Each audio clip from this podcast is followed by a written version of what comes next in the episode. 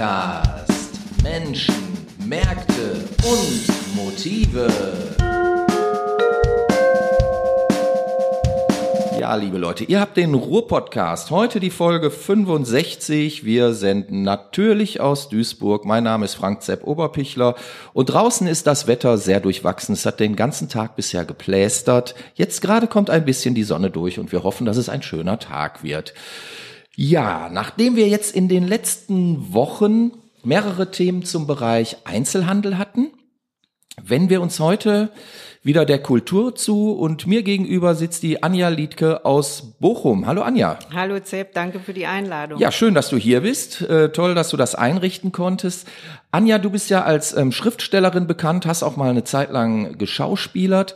Und du hast ein neues Buch rausgebracht gerade. Jetzt mitten im Lockdown, mitten in der Corona-Zeit, bringst du ein neues Buch raus und dieses Buch hat einen Titel, den du vielleicht erklären musst. Ein Ich zu viel. Was hat es mit den ganzen Ichs auf sich? Ja, in Ein Ich zu viel geht es um Eleanor. Die glaubt oder hat das Gefühl, sie hat schon einmal gelebt mhm. und ist in diesem Leben gescheitert. In dem früheren Leben? Genau. Ah, okay. Im zweiten Leben will sie alles richtig machen. Aber Aha. wie? Das ist eine gute Frage wahrscheinlich. sie lässt sich zum Abitur Geld schenken. Du mhm. merkst, sie ist jung. Ja. Ähm, und reist nach New York. Mhm. Aber dieses Sehnsuchtsziel ihrer Generation. Wann spielt das Buch? Äh, ungefähr Anfang der 90er Jahre. Okay. Also weit vor Corona ja, und weit, natürlich, weit ja, vor Trump. Ja, es geht schon um meine Generation. Okay. Ähm, die reist also nach New York, aber findet dort auch keine Orientierung mhm. und keine Heimat, bis sie Dan Goodman begegnet. Dan Goodman? Mhm. Okay. Dan ist ein Kind jüdisch-deutscher Eltern, die vor dem Holocaust nach Argentinien geflohen waren, mhm. aber auch dort Opfer der Diktatur wurden. Mhm. Dan hat überlebt und ist erfolgreicher Arzt und Psychologe geworden. Okay. Und der nimmt Eleanor auf, gibt ihr einen Job, auch berufliche Perspektiven.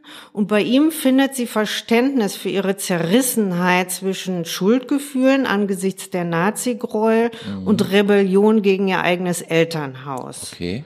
Und wie spielt jetzt, Entschuldigung, dass ich unterbreche, mhm. aber wie mhm. spielt denn jetzt ihr früheres Leben da rein? Ja, pass auf. Und die ja. beiden begeben sich auf eine innere und äußere Reise, mhm. reisen auch nach Argentinien.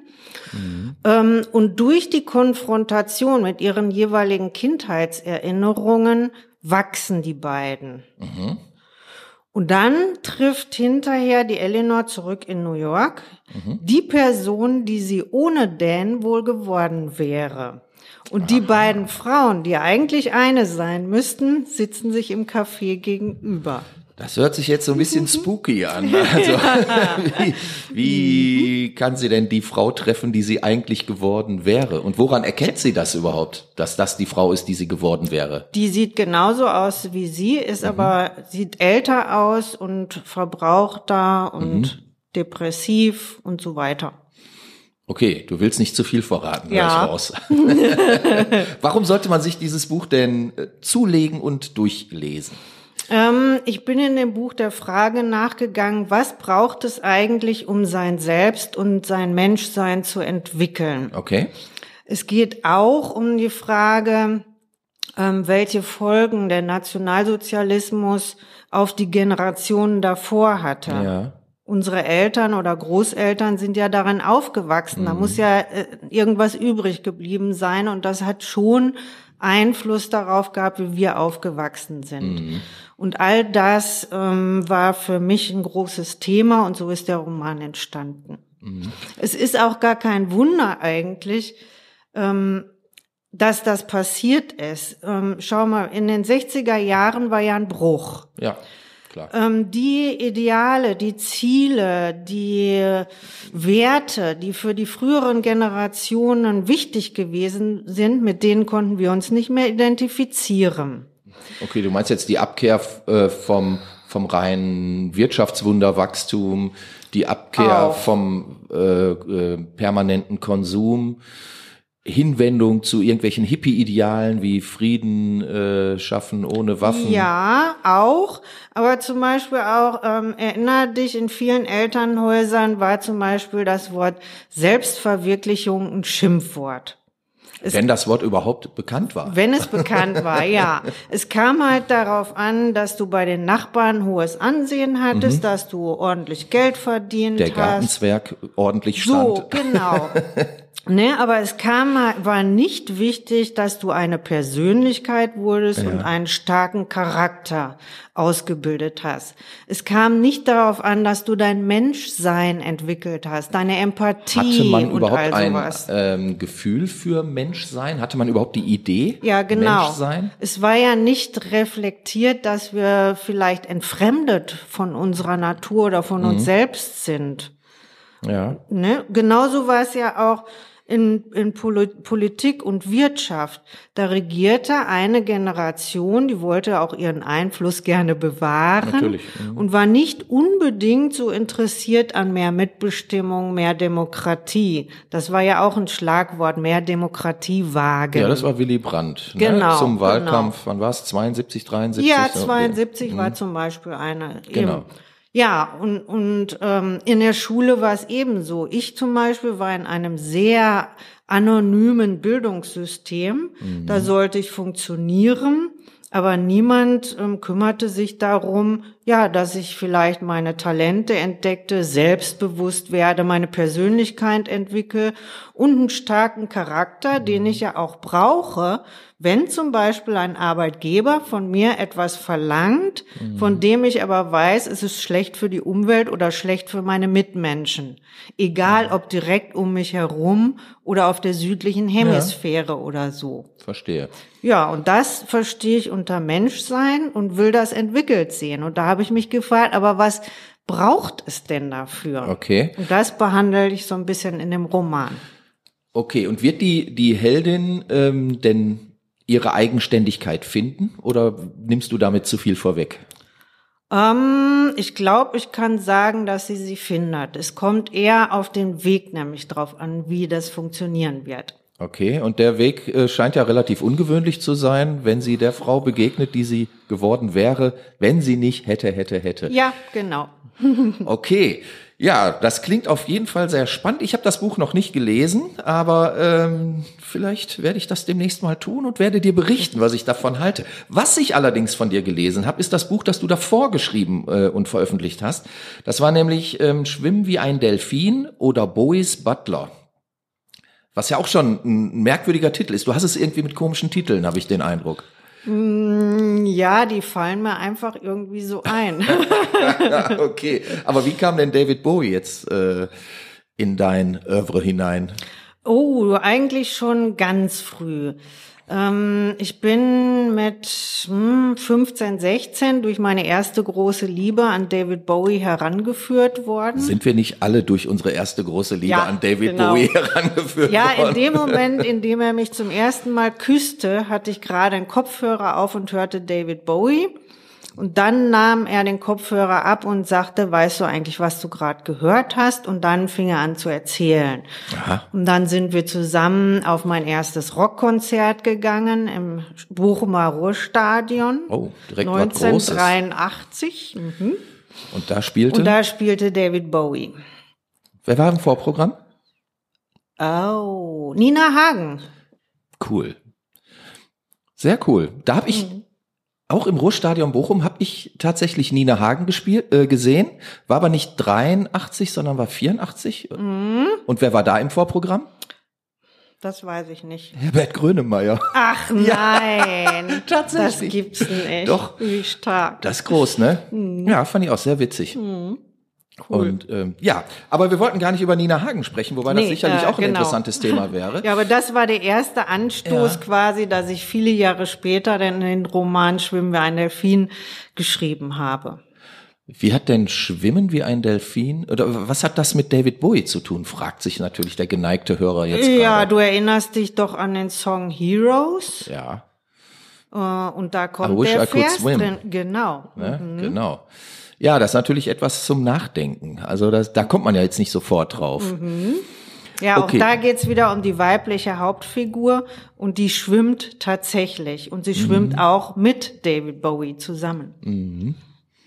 Also du hast es mit mit der Selbstfindung von Frauen offensichtlich. Ja. Oder mit dem Weg dorthin. Ja, genau. Zieht das äh, durchzieht das deine anderen Bücher auch? Ja, durch alle. Mhm. Durch alle. Wie, wie kommt man auf so ein Thema? Ja, Das, das, klingt ja jetzt eher, eher privat, sag ich mal. Ne?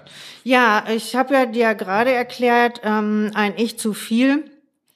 Da habe ich ja die Frage gestellt, wie kommt man eigentlich dazu, sein Selbst und sein Menschsein zu entwickeln? Ja. ja, und das ist eigentlich die Frage, die mich mein Leben lang begleitet. Okay. Es gibt noch ein anderes Thema in meinem Leben und das ist die soziale ökologische Nachhaltigkeit. Die habe ich im Roman Stern über Europa behandelt. Ja, und das sind so die großen Themen, die sich durch alle meine Werke ziehen. Außer durch die Reiseerzählung natürlich. Da steht dann das jeweilige Land im Vordergrund. Ja, ja, genau.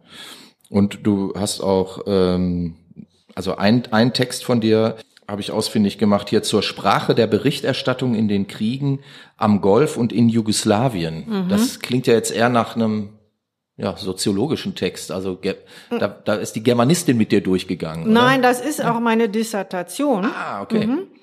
Ähm, und die ist entstanden, ich hatte als Magisterarbeit über den Golfkrieg geschrieben. Und dann wollte ich mit meinem Doktorvater die Dissertation absprechen und wir kamen drauf, dass es spannend wäre, einen Vergleich anzustellen. Die Sprache der Berichterstattung in den Zeitungen Ja. im Golfkrieg und im Jugoslawienkrieg war sehr unterschiedlich. Okay. Einfach weil im Golfkrieg musste die deutsche Presse insbesondere die Nachrichten von CNN oder die offiziellen Nachrichten übernehmen.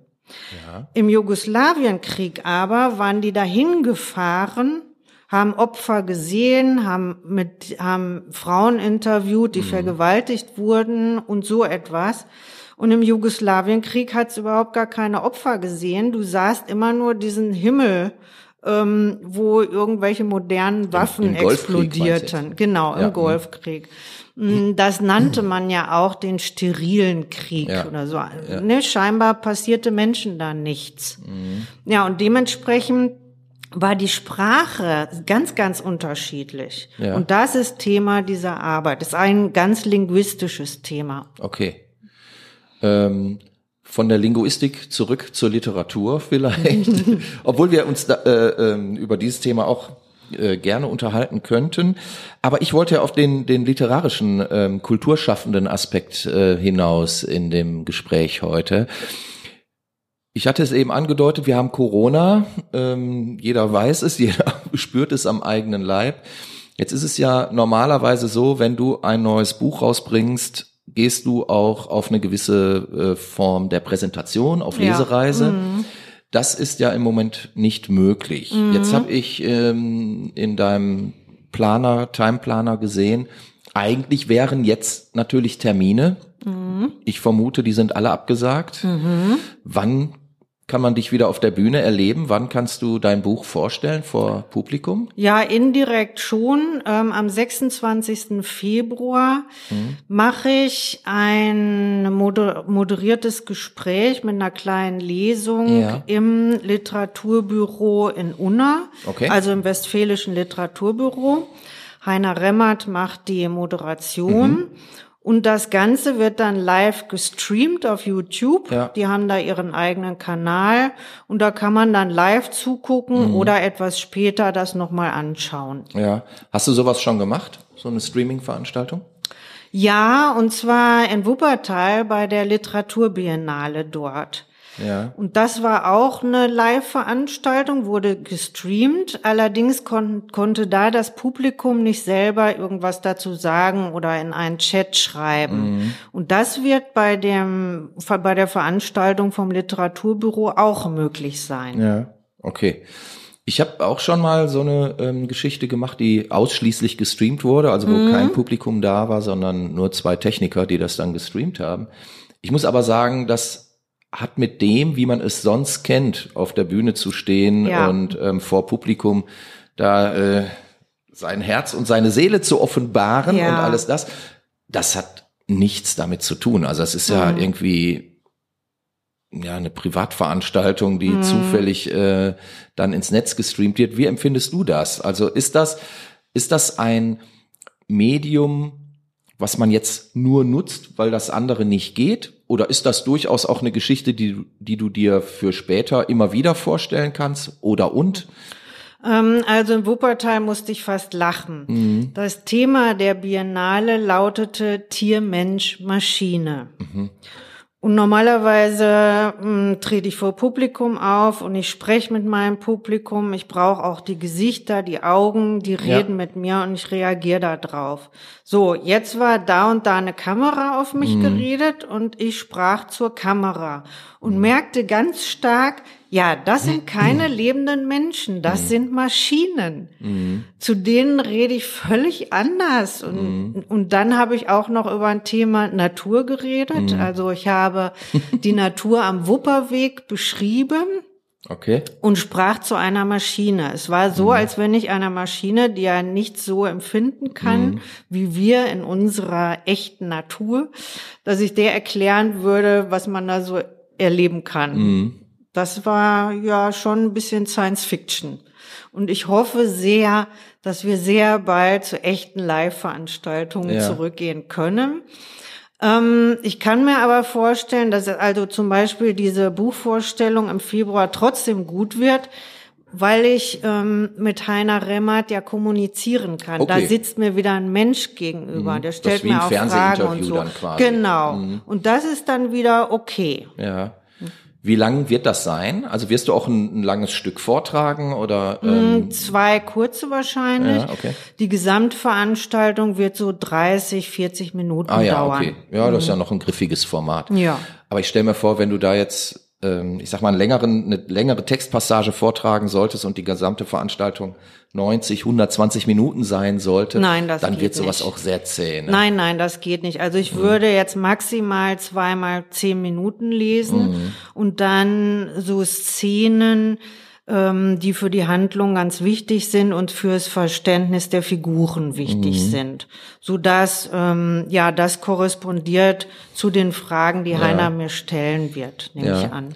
Siehst du eigentlich durch ähm, die Lockdown-Phase jetzt, die wir ja schon monatelang haben, Mhm. ähm, siehst du dadurch etwas verschwinden in unserer Region? Wir haben ja das Problem, dass zum Beispiel verschiedene kulturelle Veranstaltungen in gastronomischen Betrieben stattfinden. Und ähm, ich befürchte gerade, weil, weil ich ja auch viel mit Gastronomen ähm, im Gespräch bin und ähm, dort auch immer wieder kleinere Veranstaltungen gemacht habe, ob nun musikalischer Art oder ähm, literarischer Art, ist ja wurscht, dass dort bestimmte Möglichkeiten aufzutreten demnächst nicht mehr eröffnen werden. Ne, Ja, vor allen Dingen ist ja die Frage, ob diese, ich sage jetzt mal Kneipen, da treten wir am liebsten Mhm. Ja, auf, klar. ne? Mhm. ob die überhaupt überleben werden. Das da meine ich haben damit, wir ja genau. sehr Mhm. große Angst. Und dann ist es ja beispielsweise, wenn ich mal nach Berlin gehe, da war es immer üblich, dass Kneipen die ganze Nacht auf hatten. Ja. Da war jetzt aber nachts kein großer Publikumsandrang Mhm. mehr. So, dann kam der Lockdown und selbst wenn geöffnet war, dann schlossen die aber sehr früh am Mhm. Abend wieder. Jetzt habe ich auch so ein bisschen die Befürchtung, die stellen fest, naja gut, die Nachtöffnungszeiten haben sich eh nicht gelohnt, also schließen wir jetzt immer früh. Mhm. Ja, und das dann würde ein Teil von der Berliner Kultur einfach zerbrechen. Ja. Das wäre furchtbar. Ja, und wenn wir nicht mehr auftreten könnten da, das wäre grauenhaft. Aber das kann und will ich mir nicht vorstellen. Okay. Ich denke, entweder ist es so, wir haben tatsächlich so eine Art Kneipensterben hinterher. Oder es passiert aber das Gegenteil. Wir sind ja alle ganz grell darauf, wieder in Kneipen gehen zu können. Dass dann wieder ein Ansturm passiert und wir dann doch wieder rein können, wenn es eben möglich ist. wenn es möglich ist. ja. Äh, das wäre mir die deutlich liebere Variante, sag ich mal. Äh, ich kann mir natürlich auch vorstellen, dass es dann ein ziemliches Geknubbel gibt, ein paar Monate lang, dass sich dann Mhm, das ja. alles wieder so ein bisschen abflacht. Ich kann mir aber auch vorstellen, wenn es plötzlich heißt, äh, so, jetzt äh, darf man wieder, äh, die Läden dürfen wieder öffnen, dass es vielleicht am Anfang gar nicht so viel Zuspruch gibt, weil die Leute immer noch Angst haben, ja, einander zu begegnen, sich in Gruppen aufzuhalten, vielleicht auch in ein, in eine fremde Gastronomie zu gehen, ne? wenn, mhm. wenn man vielleicht jemanden sehen möchte und ähm, den Laden vorher noch gar nicht kannte, dass man sich vielleicht auch sagt, ah, ich weiß gar nicht, wer sich da so sonst so rumtreibt, da gehe ich mal lieber nicht Tja, hin. Zepp, aber das ist jetzt nur wirklich spekulativ. Ne? Total, ne? total spekulativ. Man weiß nie, was the crowd dann machen wird, mhm. wenn es halt soweit ist. Da muss man also, ne? Man muss einfach machen. Ja, Genau. Und dann wird man weitersehen. Ja, also ich werde auf jeden Fall in die Kneipe gehen und ich ja, schätze ich ein paar Kolleginnen und Kollegen von mir auch. so, genau. Und ich will hoffen, dass äh, viele, auch viele von den Zuhörern das äh, dann auch machen. Aber momentan sieht's ja nicht so aus. Also mhm. ähm, man muss ja ganz klar sagen, dass die Wahrscheinlichkeit, dass wir in diesem Jahr solche Veranstaltungen erleben werden, vielleicht auf kleiner Flamme. Ich könnte mir vorstellen, Lesungen, das geht vielleicht noch, dass man dann mhm. sagt, okay, komm, 25 Leute dürfen rein oder so. Ähm, wenn entsprechende Maßnahmen gewährleistet sind, kann man das vielleicht sicherlich durchziehen. Aber wenn ich mir vorstelle, so meine liebsten Veranstaltungen sind ja so kleinere Konzerte, so mit 200, 300 Leuten vielleicht mhm. oder 150 mhm. in, in irgendeinem Club, wo man dann dicht an dicht steht und auch schon mal ein Bier auf den Schuhen hat. Äh, das wird's, glaube ich. Gut, das wird länger dauern, das geben. stimmt. Mhm. Aber zum Beispiel also zwischen den beiden Lockdowns hatte ich mit einem Kollegen eine Lesung mhm. zum Thema Demokratie im Café Ada in Wuppertal. Mhm. Und da haben wir gedacht, da kommt sowieso keiner. Mhm. Die Werkstattlesungen waren eigentlich auch nie so wahnsinnig gut besucht vom Schriftstellerverband. Mhm. Ähm, aber Flötepiepen. Mhm. Da stand auf einmal eine Schlange und die mussten sich ja anmelden. Und mhm. das ging auch so, dass die Kellnerin die in den Computer eintippen mhm. musste. Und trotzdem ähm, kam, wollten die halt alle dahin kommen ja. und waren auch alle da. Aber das Café Ada ist auch so groß ja. und ist nach drei Seiten zu öffnen, mhm. dass also die Sicherheit vorhanden war. Mhm. Wenn das gewährleistet ist, kannst du dann auch Veranstaltungen machen. Ne? Mhm. Ja, ja, wollen wir hoffen, dass es ähm, möglich sein wird ja, demnächst toi, toi, toi. und dass, dass es wieder losgeht. Ja, wie, wie promotest du denn jetzt dein Buch? Also wo, wo die Lesereise aktuell quasi ausfällt oder erstmal auf Pause ähm, gedrückt ist. Klar, jetzt haben wir gehört, eine Streaming-Veranstaltung wird es geben. Ich habe mhm. gesehen, du machst auf Facebook das ein oder andere. Hab ja. dort aber auch von dir gelesen, da war ich ein bisschen irritiert, dass du gesagt hast, ich glaube, ich habe jetzt so das, was ich sagen wollte, habe ich ausgedrückt. Ich weiß nicht, ob ich noch ein Buch schreibe. Ähm, da hast du nicht ganz genau gelesen. Das kann gut sein. Ich habe gesagt, es wird mein letzter Roman sein. Ah, okay. Das war jetzt der fünfte und in dem Genre habe ich dann wirklich alles gesagt, was ich zu sagen hatte. Mhm. Ich bin nämlich dafür, dass wir Autorinnen und Autoren nicht unbedingt schreiben sollten, wenn wir gar nichts zu sagen haben. Mhm. Und ich habe aber jetzt ein anderes Genre für mich entdeckt, nämlich mhm. Nature Writing, mhm. also Naturbeobachtung. Und in dem Genre habe ich noch einiges zu bieten. Okay. Aber das wird dann kein Roman sein. Nein, das werden halt Naturbeobachtungen sein. In Form von Kurzgeschichten oder Nein, Naturbeobachtungen, so wie es beobachtet wird, nur in poetisierter Sprache. Okay. Mhm. Also das ist schon Prosa, aber in so einer verdichteten Sprache, dass es in die Richtung Lyrik geht. Ah. Einfach, es kommt auf die schöne Sprache an. Okay. Da gibt's ja gerade Oder, oder wie ein Maler zum Beispiel. Du musst genau beobachten, mhm. das Tier, mhm. und dann beschreiben. Ne? Der Maler sagt auch, mhm. lerne beobachten. Und ich mhm. versuche im Moment ganz genau zu sehen. Okay, aber Natur. Mhm. Das heißt, man findet dich in den, in den Wäldern im Forst von, von ja, Bochum. Richtig. Mhm. Cool. Nicht nur Bochum, es gibt auch europäische Klar. Passagen. Ja, ja. Ich war jetzt im Sommer eingeladen vom Verein Waldzeit. Mhm. Ähm, der hat im Nationalpark Bayerischer Wald einen Nachbau der Hütte Henry David Thoreaus. Mhm. Und das ist der Klassiker des Nature Writings. Mhm. So eine kleine Holzhütte nachgebaut. Ähm, ohne Strom und fließendes Wasser. Mhm. Und da war ich eingeladen zu schreiben und zu wohnen. Und Okay. daraus ist halt ein Text entstanden. Und wie lange der, warst du dann da? Ähm, ach, das war nur eine Woche. Okay. Ähm, nach mir sind Fotografen und bildende Künstler gekommen Mhm. und es soll dann eine Anthologie entstehen, wo ja unsere Werke abgebildet sind. Mhm. Ja, und da habe ich halt die Natur im Nationalpark Bayerischer Wald in der Nähe vom Falkenstein Okay. äh, beschrieben. Ja.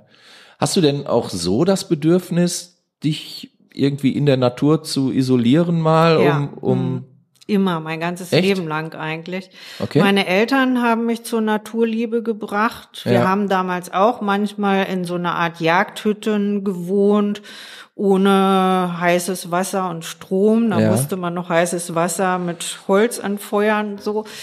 Ähm, ja, da ist das, glaube ich, entstanden. Und ich wollte eigentlich auch Biologie studieren, habe aber mit der Bochumer Ruhr-Uni eben mit diesem anonymen Bildungssystem Problem gehabt und bin dann zu den Germanisten gewechselt, weil da eine ganz andere Atmosphäre war, Ja. viel bessere Stimmung.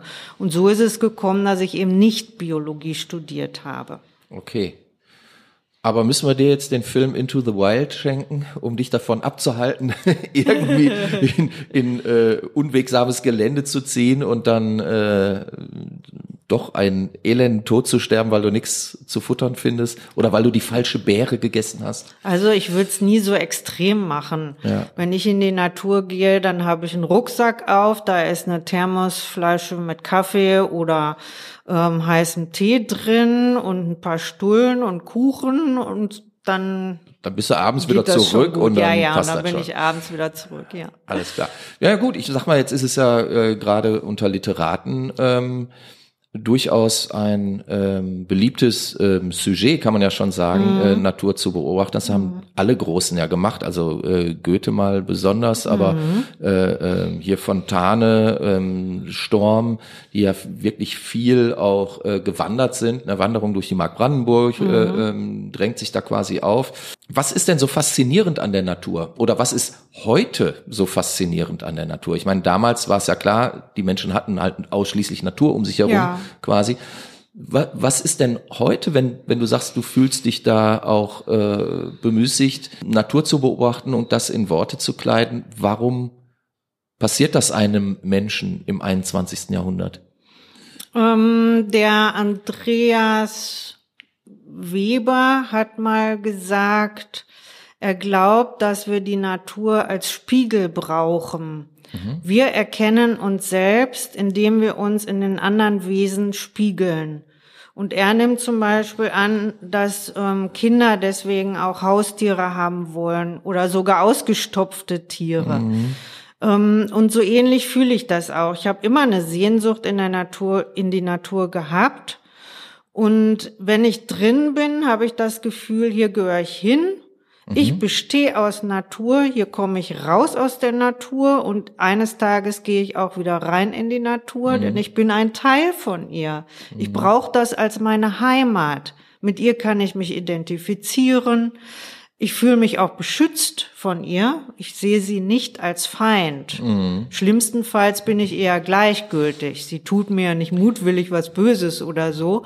Nur wenn ich mich doof anstelle, dann passiert mir halt was in ihr.